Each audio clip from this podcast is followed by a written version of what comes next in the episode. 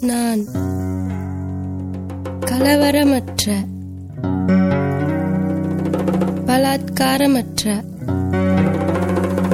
சமாதானமான உலகில்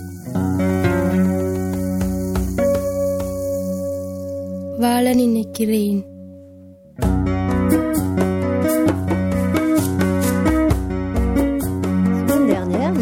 Duverger et moi-même avons entamé avec vous ce voyage à la rencontre de tous ceux qui savent donner l'exemple au travers de ce qu'ils font, au travers de ce qu'ils sont.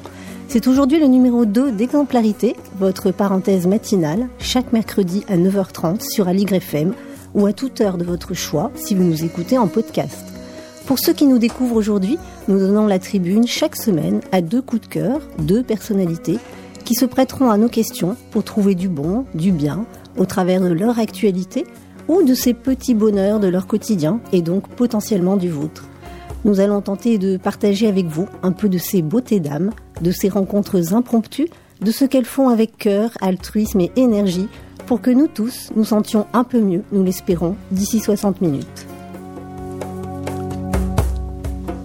Exemplarité, c'est cette parenthèse qui va à la rencontre des personnes qui font du bien, des gens médicaments, capables de soigner tous les maux par l'échange, le partage de quelques mots.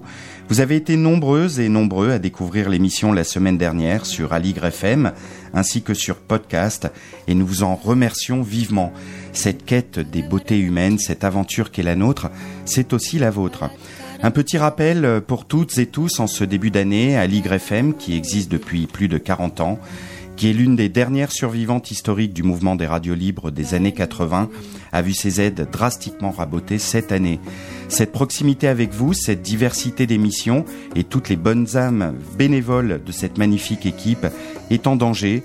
Pour boucler le budget de la radio et nous permettre d'être bénévolement à votre service et continuer à échanger avec vous grâce à ce média fabuleux qu'est la radio, rendez-vous sur le site Allo Asso, H-A-2-L-O-A-2-S-O, recherchez Aligre FM, donnez ce que vous voulez, ce que vous pouvez. Nous pourrons ainsi avoir la joie de continuer à tenter de vous faire du bien et vous pourrez avoir la fierté d'avoir préservé ce joli patrimoine audiovisuel. Bonjour à toutes et tous, très belle année à vous, ainsi qu'à tous ceux que vous aimez, tous ceux qui vous aiment officiellement, mais aussi ceux qui vous aiment en secret. Merci d'être avec nous. Exemplarité numéro 2, c'est en direct sur Aligre FM et c'est parti. Exemplarité, Yannick Duverger, Stéphanie Pibre, Aligre FM. Au sommaire de ce second rendez-vous avec vous, deux personnalités qui, à leur mesure, donnent l'exemple, même si elles n'en ont pas forcément conscience. Pour ouvrir cette parenthèse matinale, nous recevons Delphine Simonet, personnalité généreuse, qui a ouvert il y a près de 15 ans l'un des plus importants groupes d'entraide sur Facebook, intitulé Delphine Simonet Recherche, ou DSR pour les intimes, et qui totalise aujourd'hui plus de 12 000 membres actifs. Et ensuite rencontre avec Martin Besson, le fondateur du média Sansa, le média qui rend visibles les invisibles, à savoir les sans-abri, une belle âme au secours des belles âmes.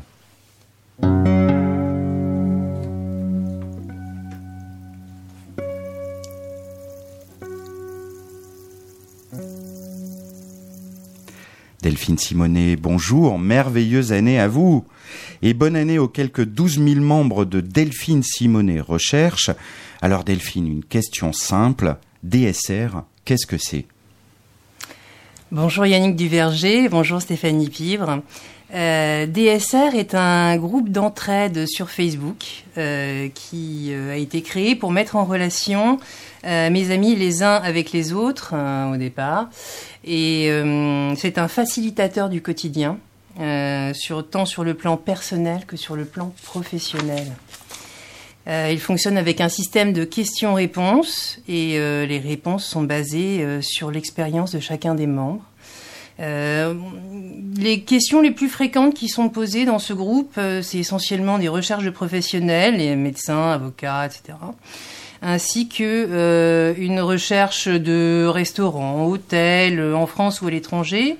des questions pratiques comme enlever une tâche ou je rencontre tel ou tel problème dans ma vie professionnelle qui peut m'aider.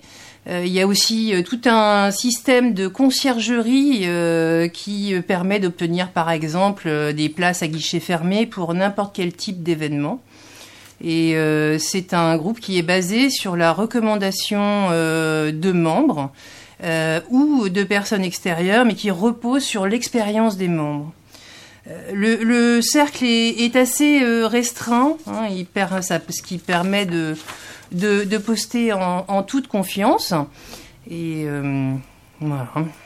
Il suffit de, en effet de demander de l'aide, du concours aux, aux, autres membres, et l'on obtient très rapidement, dans la minute, euh, dans l'heure ou la journée, des réponses à toutes nos questions. Qu'est-ce qui est le plus demandé aujourd'hui sur ce groupe? Hum, Qu'est-ce qui est le plus demandé? Ben Justement, euh, j'en ai parlé, c'est essentiellement les recherches de professionnels, euh, d'hôtels, de, de, restaurants, euh, de, hum, des questions soit de la vie courante, soit de la vie professionnelle, et qui en fait euh, trouvent une solution au travers de l'expérience des membres du groupe. Et Delphine, qu'est-ce qui vous a poussé à créer ce groupe? Euh, en fait, au, dé au départ, euh, la genèse même du groupe euh, est un mail que j'ai reçu avant la création, enfin avant l'apparition de, Facebook en France, c'est-à-dire en 2007. Et euh, j'ai reçu ce mail et en fait, je l'ai relayé à l'ensemble de mes amis. Et en fait, quand Facebook est arrivé euh, dans ma vie, euh, je me suis dit, je vais, je vais faire la même chose, je vais mettre mes amis euh, en relation les uns avec les autres. Et euh, au départ, j'utilisais mon profil personnel. Et euh, de fil en aiguille, j'ai créé le groupe de façon à ce que mes amis puissent s'entraider euh, tout seuls. Oui, vous avez fini par élargir. Lorsque vous en parlez, Delphine, vous dites souvent que ce groupe a changé votre vie. Quelle était-elle avant cette, cette vie et en fait en quoi ce groupe a, a, tout chamboulé justement? Ça a un peu révolutionné ma vie sociale. En fait, je j'avais pas euh, j'avais une petite vie sociale mais pas euh, spécialement euh, dynamique. Et ce groupe en fait m'a permis non seulement de d'aider les gens de réaliser leurs rêves et, euh, et en fait euh, de pouvoir euh, étendre, euh, étendre mon, mon cercle d'amis et de faire des rencontres avec des gens qui sont extraordinaires, vraiment. Pourquoi ce besoin d'aller vers les autres, d'être avec les autres? Je crois qu'il vous arrive de, de partir en week-end ou en vacances avec des membres euh, de votre groupe. Ce groupe, c'est aussi le reflet de votre vie personnelle? Oui, c'est forcément le reflet de ma vie personnelle parce que, euh, en, fait, si vous voulez, moi, je j'ai l'entraide dans la peau. Euh, c'est j'ai j'ai toujours euh, j'ai toujours aimé aider les gens. Donc c'est je sais ce n'est que le prolongement de ce que je suis. Delphine, l'un des principes de cette parenthèse matinale, c'est de demander à nos invités de nous faire partager une musique qui leur fait du bien.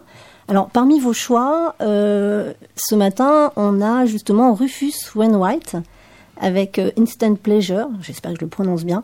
Euh, c'est un titre que l'on retrouve notamment dans la bande originale du film Marie-Antoinette de Sofia Coppola, pour ceux qui l'ont vu. On écoute, c'est parti.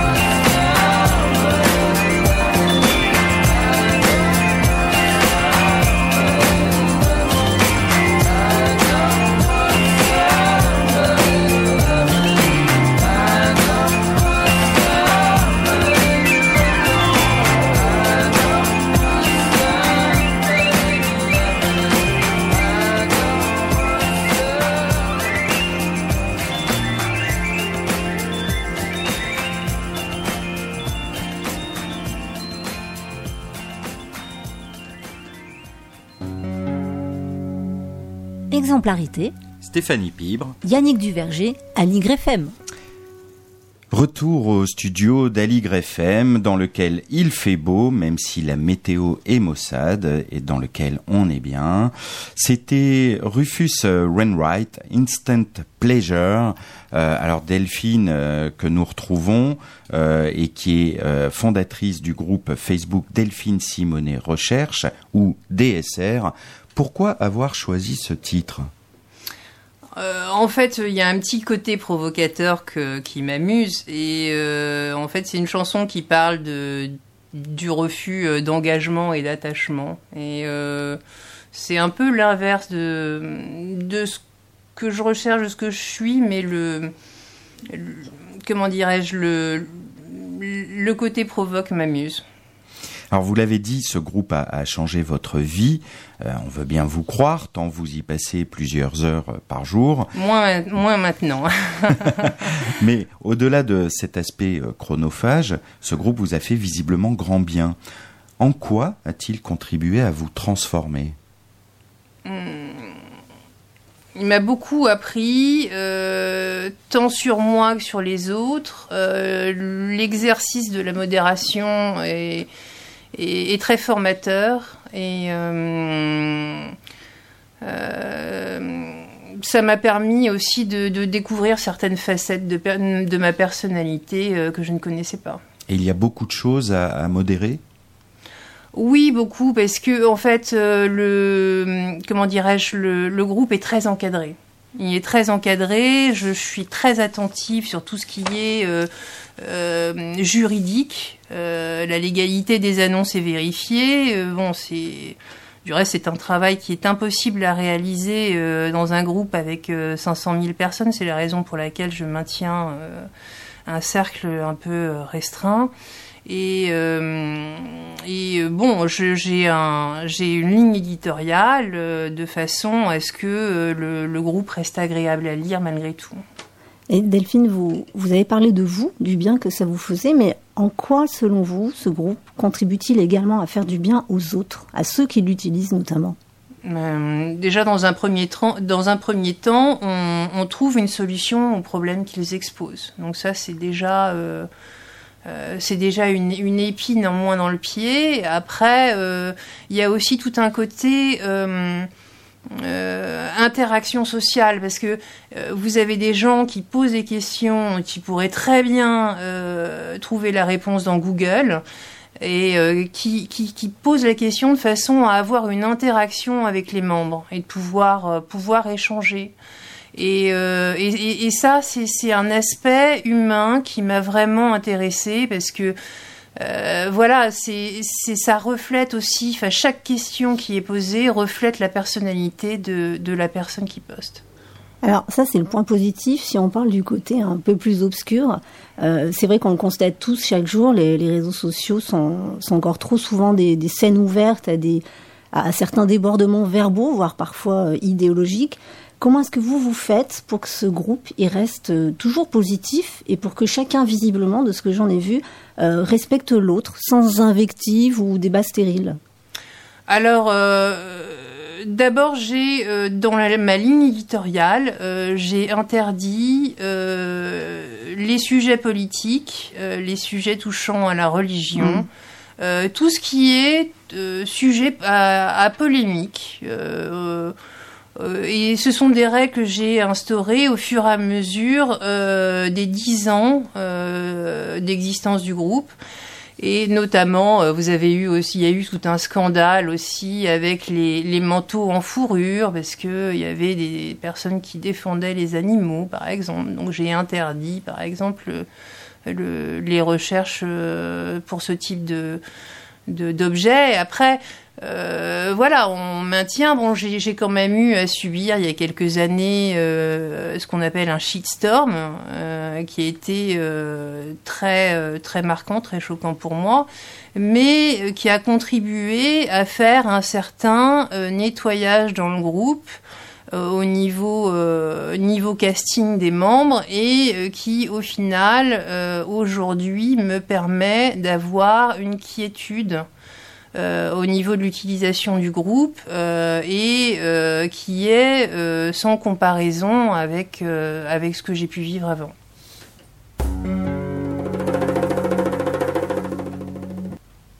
Delphine, euh, des communautés comme la vôtre, il en existe de nombreuses. Je crois qu'il y a les, Benji, les Wanted Community euh, et, pas mal de groupes d'entraide locaux liés à une commune ou à un département. Qu'est-ce qui distingue DSR d'un autre groupe d'entraide?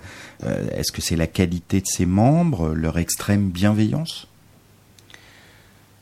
Alors, euh, les Benji sont issus d'une scission du groupe de DSR au moment du shitstorm dont j'ai parlé.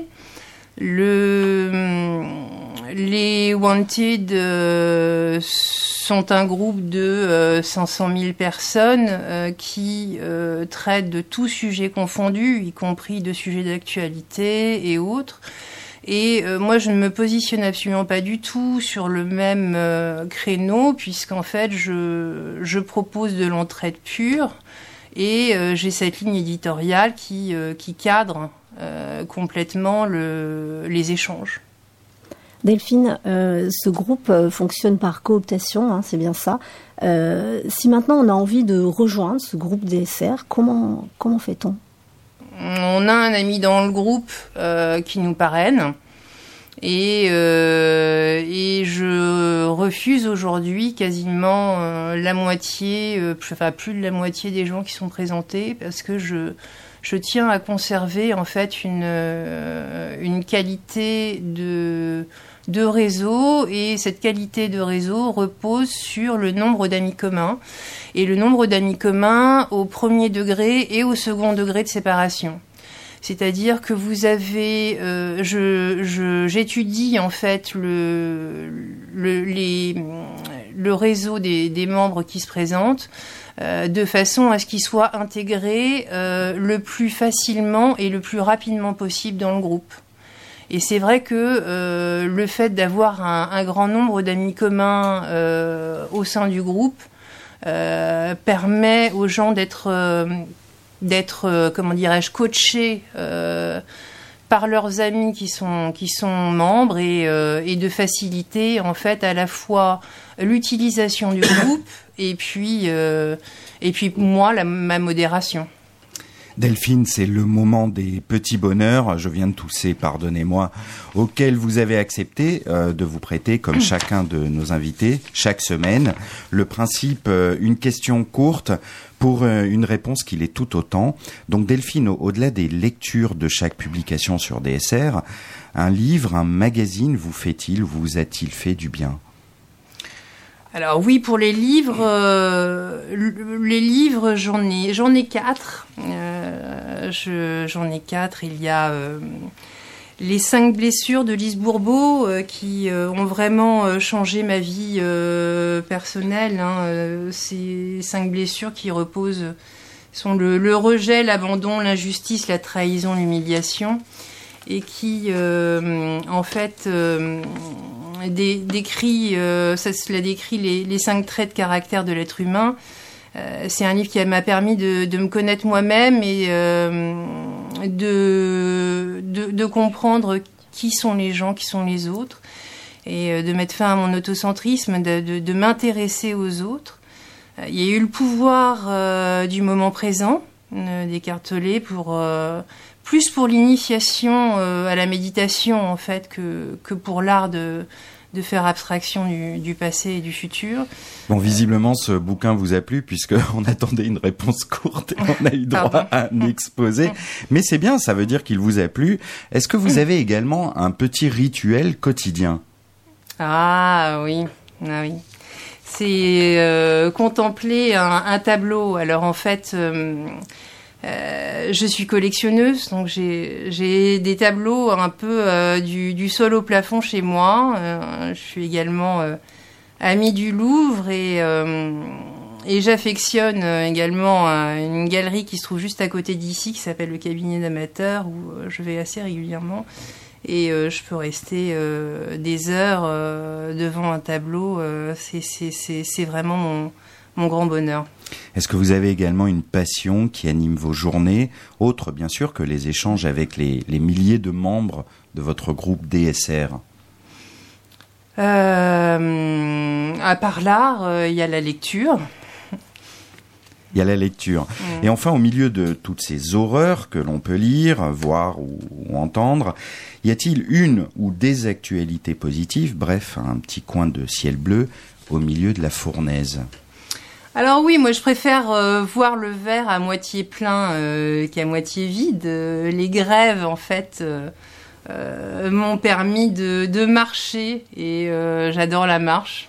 Et puis sinon, il y a cette histoire du, du plongeur apnéiste de Rangiroa, qui est un atoll en Polynésie où je suis allée en juillet 2018, euh, qui, qui a sauvé les requins et qui les soigne en les hypnotisant.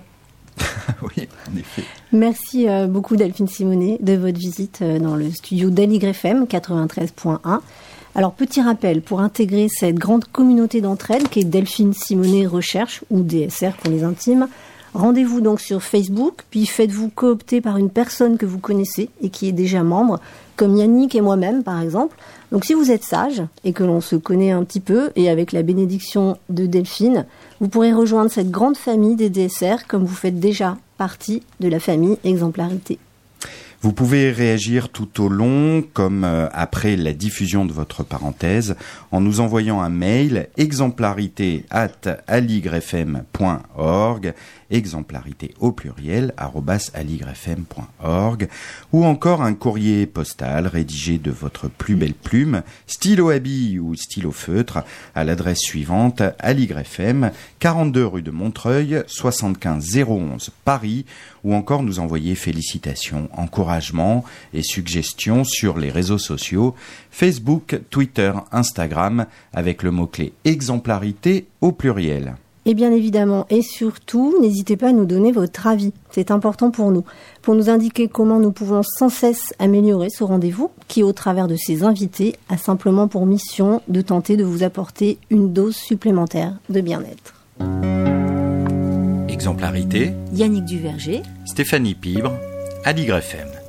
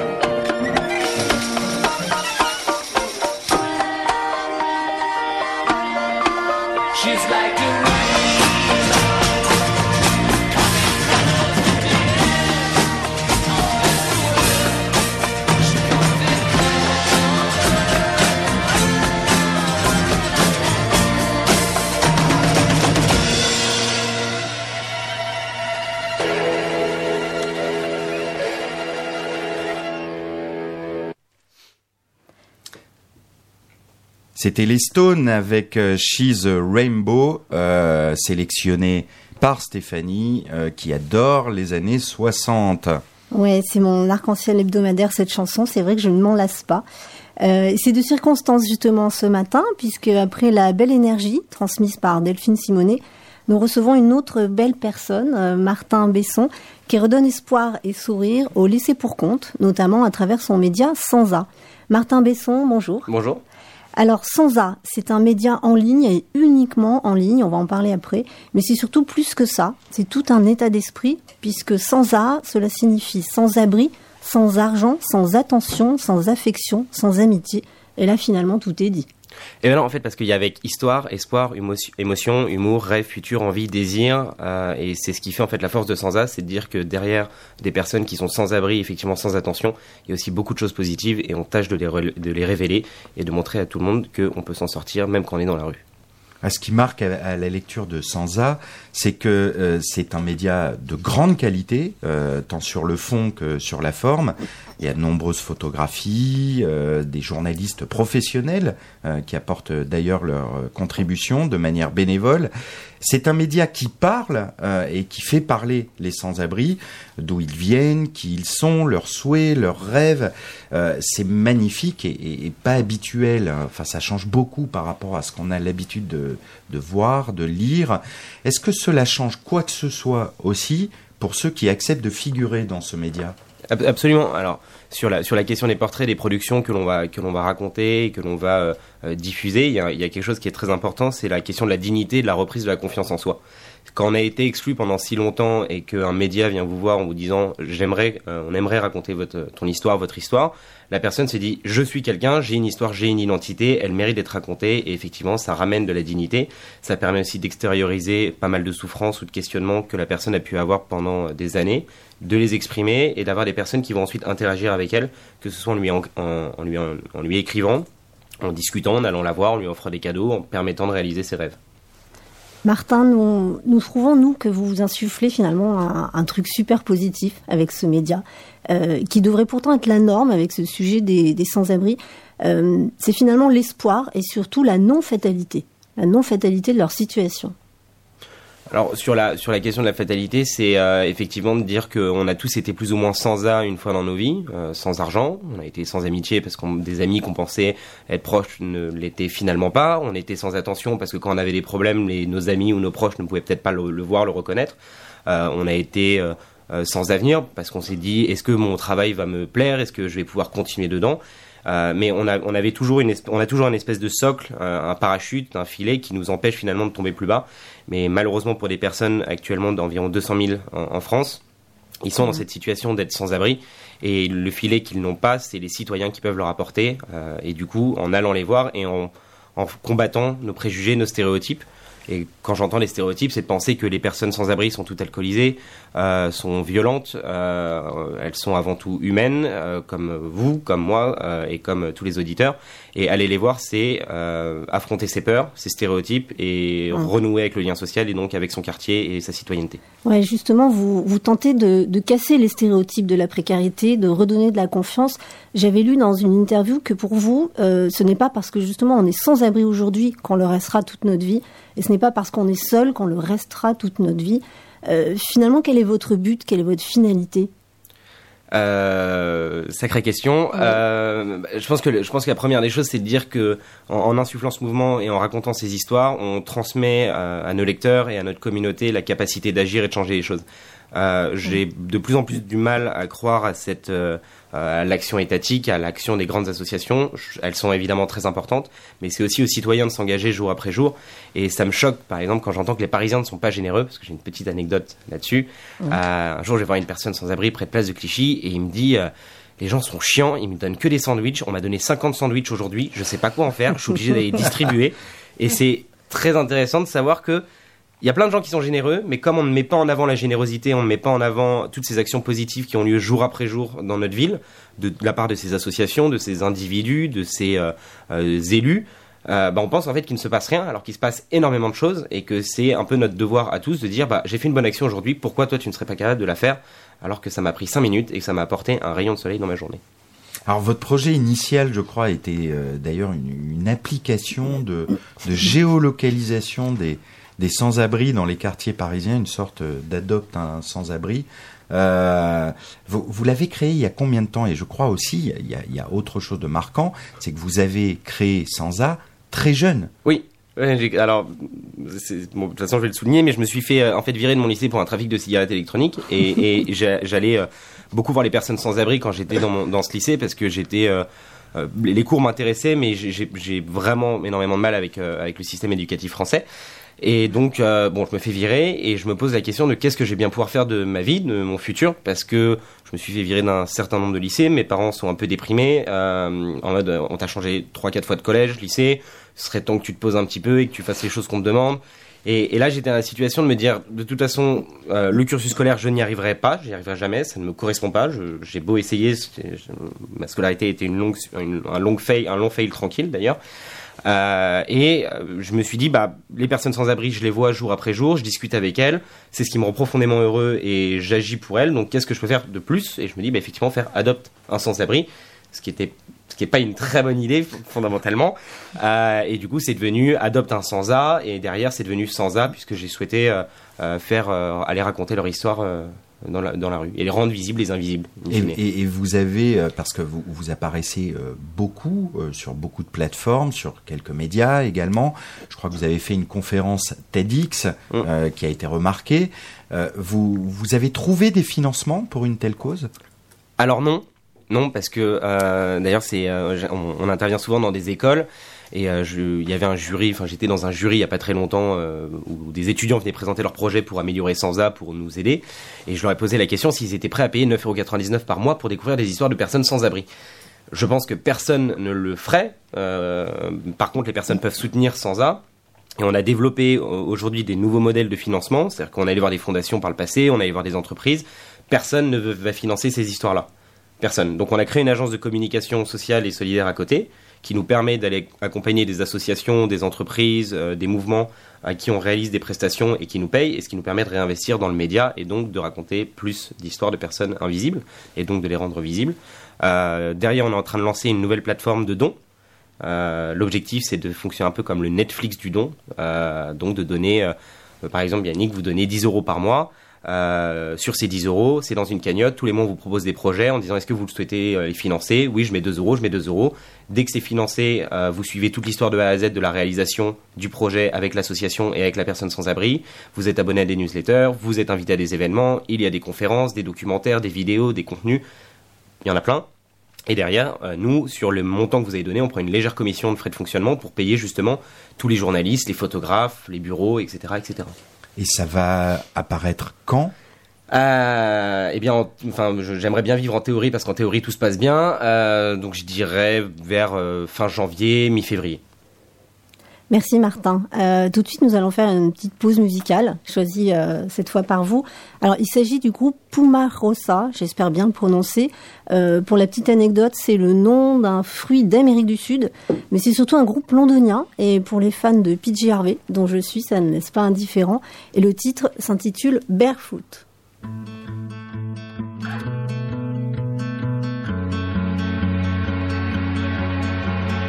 As the dust settled and I opened my eyes? Imagine my surprise. Heaven and earth have both fled away. After the argument there was very little to say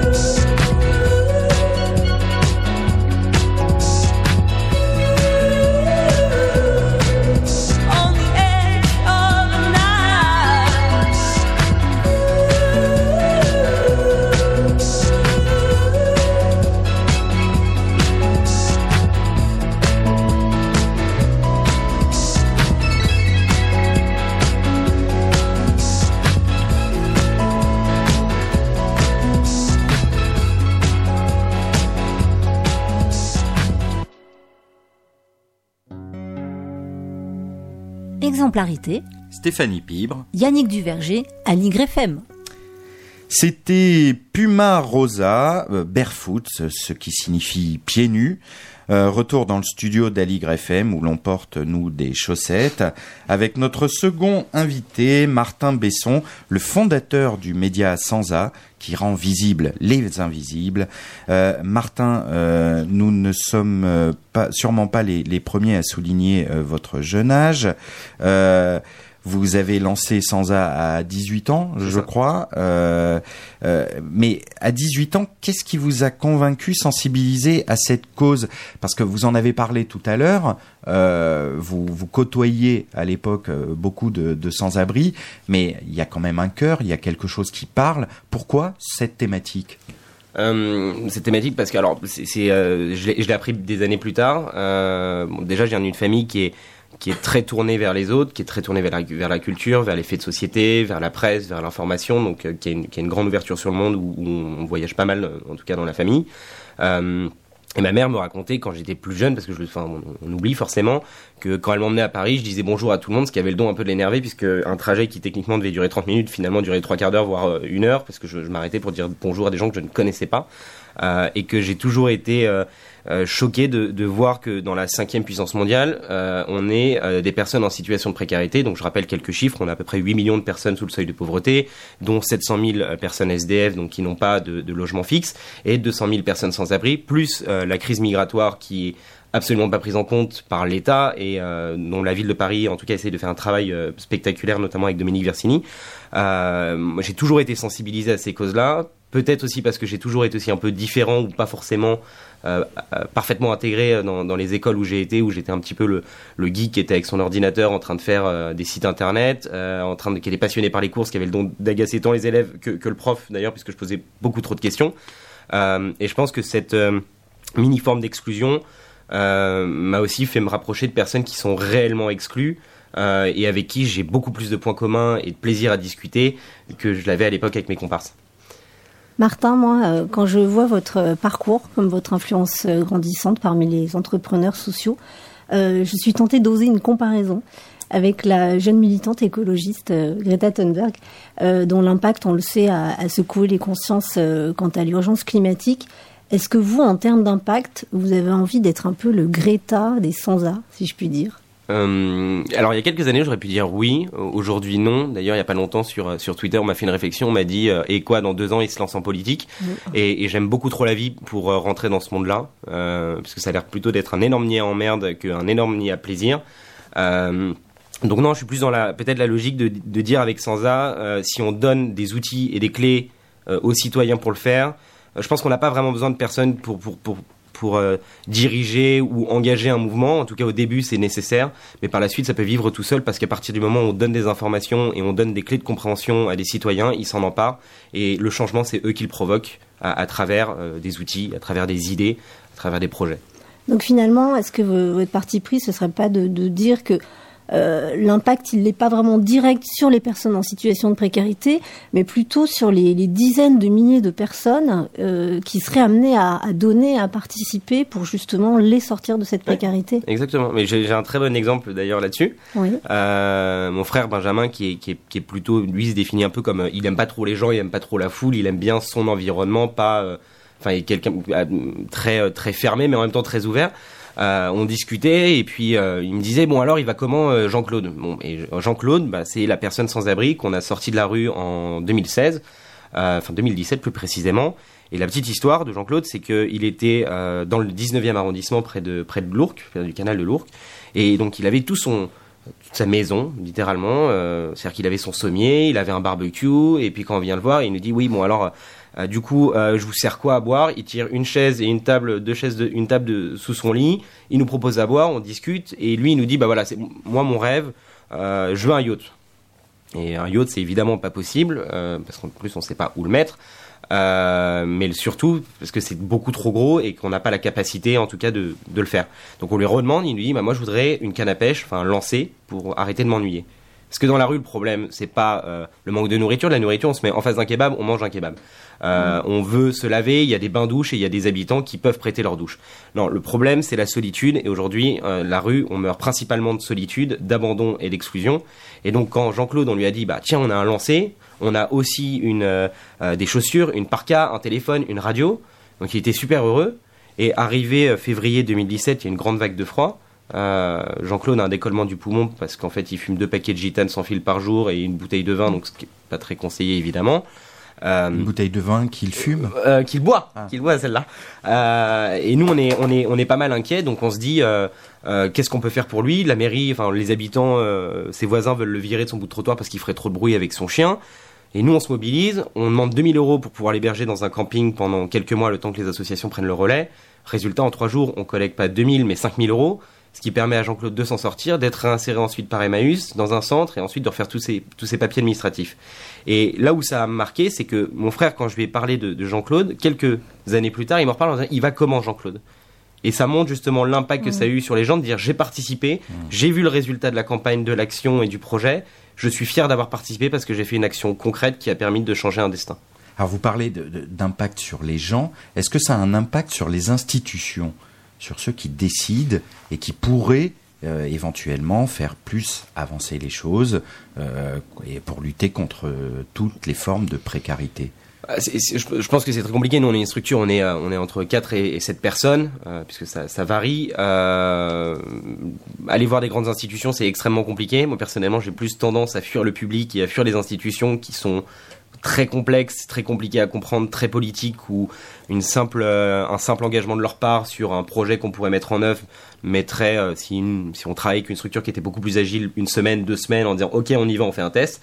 Non, avec eux, ça met six mois, un an, un an et demi. Et encore une fois, je trouve que la vie est beaucoup trop courte pour s'emmerder avec des projets ou avec des institutions qui sont beaucoup trop longues.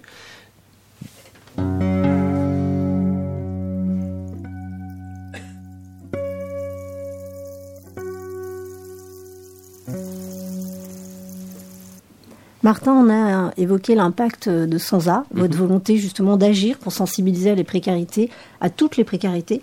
Et alors donc une fois qu'il y a eu sensibilisation, comment chacun, chacun de nous euh, peut justement participer? Alors, il y a, il y a différentes phases euh, d'a- d'action et d'engagement au sein de Sansa, euh, parce qu'on a essayé de comprendre euh, aussi pourquoi les gens ne s'engageaient pas, pourquoi les jeunes ne s'engageaient pas, pour, que- parce qu'il y a, y une, il y a une vraie euh, question aujourd'hui autour de l'engagement associatif, en tout cas sur ses formes et sur la question de la, la flexibilité de l'engagement. C'est-à-dire que moi, je ne peux pas m'engager, par exemple, tous les mercredis soirs à aller faire une action. J'ai des impératifs, j'ai des imprévus, j'ai, enfin, c'est quand même compliqué. Du coup, on a, on a schématisé ça de cette manière. Euh, c'est que la première action possible, déjà, c'est de lire le portrait, lire l'histoire, se sensibiliser, se poser des questions et se dire, bah tiens, je vais peut-être essayer à mon échelle d'aller voir la personne sans abri à côté de chez moi ou en bas de chez moi. La deuxième, c'est de lui écrire un message. Donc nous, sur les portraits qu'on qu'on édite, on, permet aux utilisateurs et aux lecteurs de pouvoir écrire un message à la personne sans abri. Et donc, on va aller lui transmettre, et puis une discussion peut s'opérer, ou en tout cas, on peut faire euh, ce côté intermédiaire. La deuxième, euh, c'est de pouvoir s'engager pour réaliser ses actions, des rêves. Donc, euh, aller au cinéma, jouer aux jeux de société, euh, permettre, par exemple, à l'époque, c'était Philippe euh, de rencontrer Patrick Sébastien. On n'a pas eu de nouvelles, donc si jamais euh, des auditeurs veulent euh, euh, stimuler Patrick Sébastien pour que Philippe puisse le rencontrer, c'est évidemment avec plaisir. Et la dernière action, c'est la question effectivement financière, qui est sur le modèle que j'expliquais tout à l'heure. Vous donnez 10 euros, c'est mis dans une cagnotte, on ne touche pas à cette cagnotte et on vous permet au fur et à mesure de choisir les projets de vos choix et qui vous touchent pour changer leur destin, le destin des personnes, la, la personne que l'on a raconté l'histoire. Et ça, on le fait avec des associations, avec la PQR. C'est-à-dire que Sansa euh, met à disposition ses compétences, ses talents. On va voir les associations en leur disant est-ce que vous avez des personnes qui sont susceptibles de vouloir raconter leur histoire ou qui ont besoin d'un petit coup de boost? Oui, on va très bien. Est-ce qu'elles sont d'accord? Est-ce qu'elles comprennent ce que ça implique? Qu'est-ce que qu'est-ce qui peut se passer? Oui, on fait leur portrait. Derrière, on va diffuser le portrait euh, dans la PQR à, à l'échelle locale. Par exemple, euh, on cherche des associations à Nice, puisqu'on a un partenariat avec Nice Matin pour diffuser des histoires. Euh, donc, si vous avez des associations qui aident les personnes sans abri, c'est aussi avec plaisir. Euh, voilà, c'est à peu près ça, les, méthodes d'engagement en tout cas que, l'on a. Très bien, merci. Euh, J'ai cru déceler dans les différentes interviews que ce qui vous intéresse, c'est pas tant de parler de vous, mais surtout de, de, de, votre projet, de ce qui véhicule. Mais on va quand même se livrer à un petit exercice de, de petit nombre- bonheur nombriliste. Donc je redonne les règles du jeu, comme avec Delphine, c'est simple, une question, une réponse courte, c'est parti. Alors un livre ou un magazine qui vous fait du bien Euh, le monde. Le Monde, très bien. Un rituel ou un petit bonheur quotidien Alors, sourire aux gens, euh, Ouais. sourire aux gens dans la rue. Et euh, d'ailleurs, c'était le deuxième jour de grève, et je vais faire très court. C'était le deuxième, le deuxième jour de grève. Euh, et j'étais sur ma trottinette électrique euh, pour aller au bureau qui est à 9 km de chez moi. Et et il y a une personne qui distribue les journaux et qui me sourit et je lui souris et elle me regarde, elle fait mais euh, ça pourrait être pire, vous pourriez être moche et du coup on se marre et je pars et c'est un peu mon un rayon de soleil de, de se dire en fait euh, Ouais. bah il y a eu une interaction avec une personne que je ne connaissais pas et je, bah, je garde ça en mémoire et du coup je me, je me force à sourire aux gens puisque ça apporte tant du bonheur à eux. C'est important, effectivement. Euh, quels sont les gens qui vous inspirent?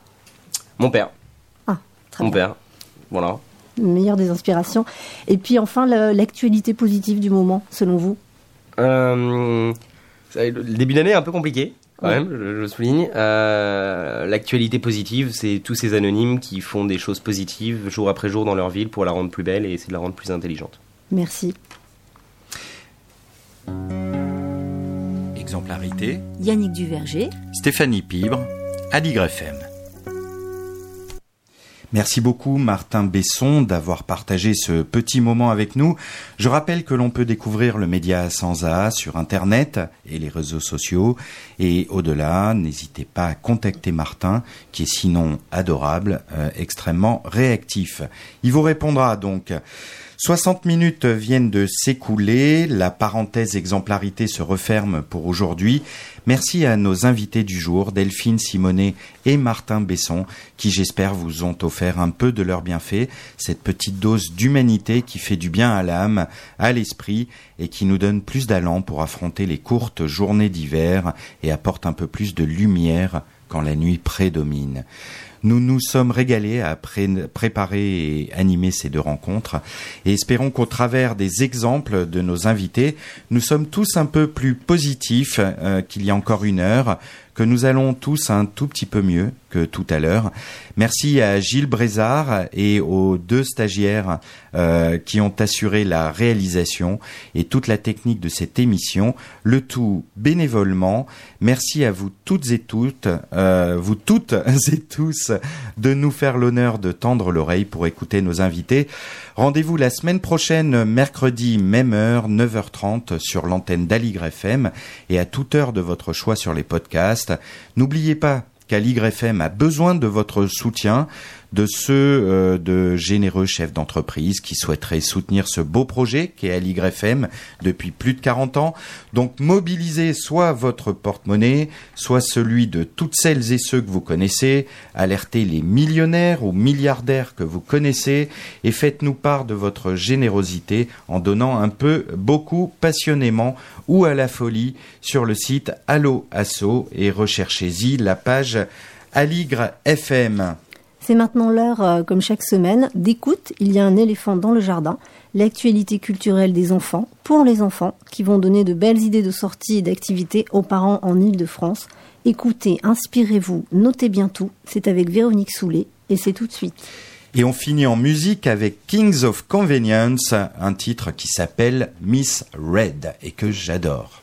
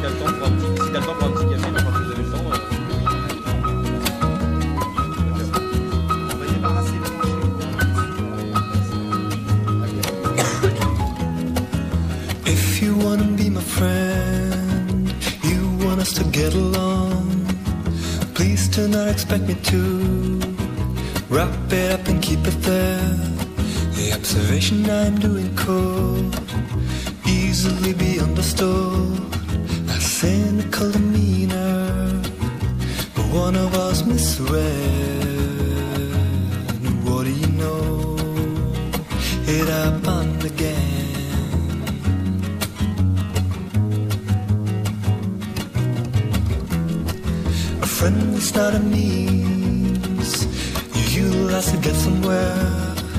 Somehow didn't notice friendship is an